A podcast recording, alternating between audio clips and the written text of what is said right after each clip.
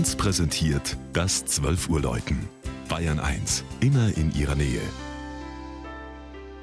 Es ist 12 Uhr. Das Mittagsläuten kommt heute aus Scheipach in Unterfranken. Barbara Markus ist in das idyllische Tal der Sinn gefahren.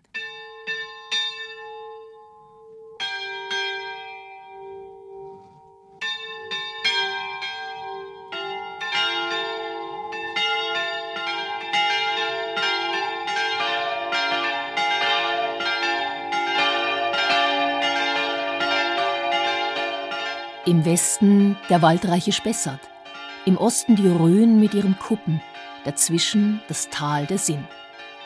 Auf ihrem rund 60 Kilometer langen Lauf nach Süden ist Scheibach die letzte Station, bevor sich das Flüsschen zwei Kilometer weiter, vereint mit der fränkischen Saale, bei Gemünden in den Main ergießt. Und auch wenn der Ort nur 400 Einwohner zählt, in Franken ist Scheibach ein Begriff – weil seine ehemalige Mühle seit mehr als 60 Jahren als Landschulheim dient. Vor 1200 Jahren, in einer Schenkung an das Kloster Fulda aus dem Jahr 812, ist Scheibach erstmals urkundlich erwähnt. Was man in den vergangenen Monaten im Dorf gebührend gefeiert hat. Bald darauf übernahmen die Grafen von Rieneck die Dorfherrschaft. Und nach Rieneck hieß es auch, zwei Kilometer flussaufwärts in die Kirche gehen. Erst als dort das katholische Gotteshaus zu klein geworden war, kam Scheipach 1793 endlich zu einer Filialkirche.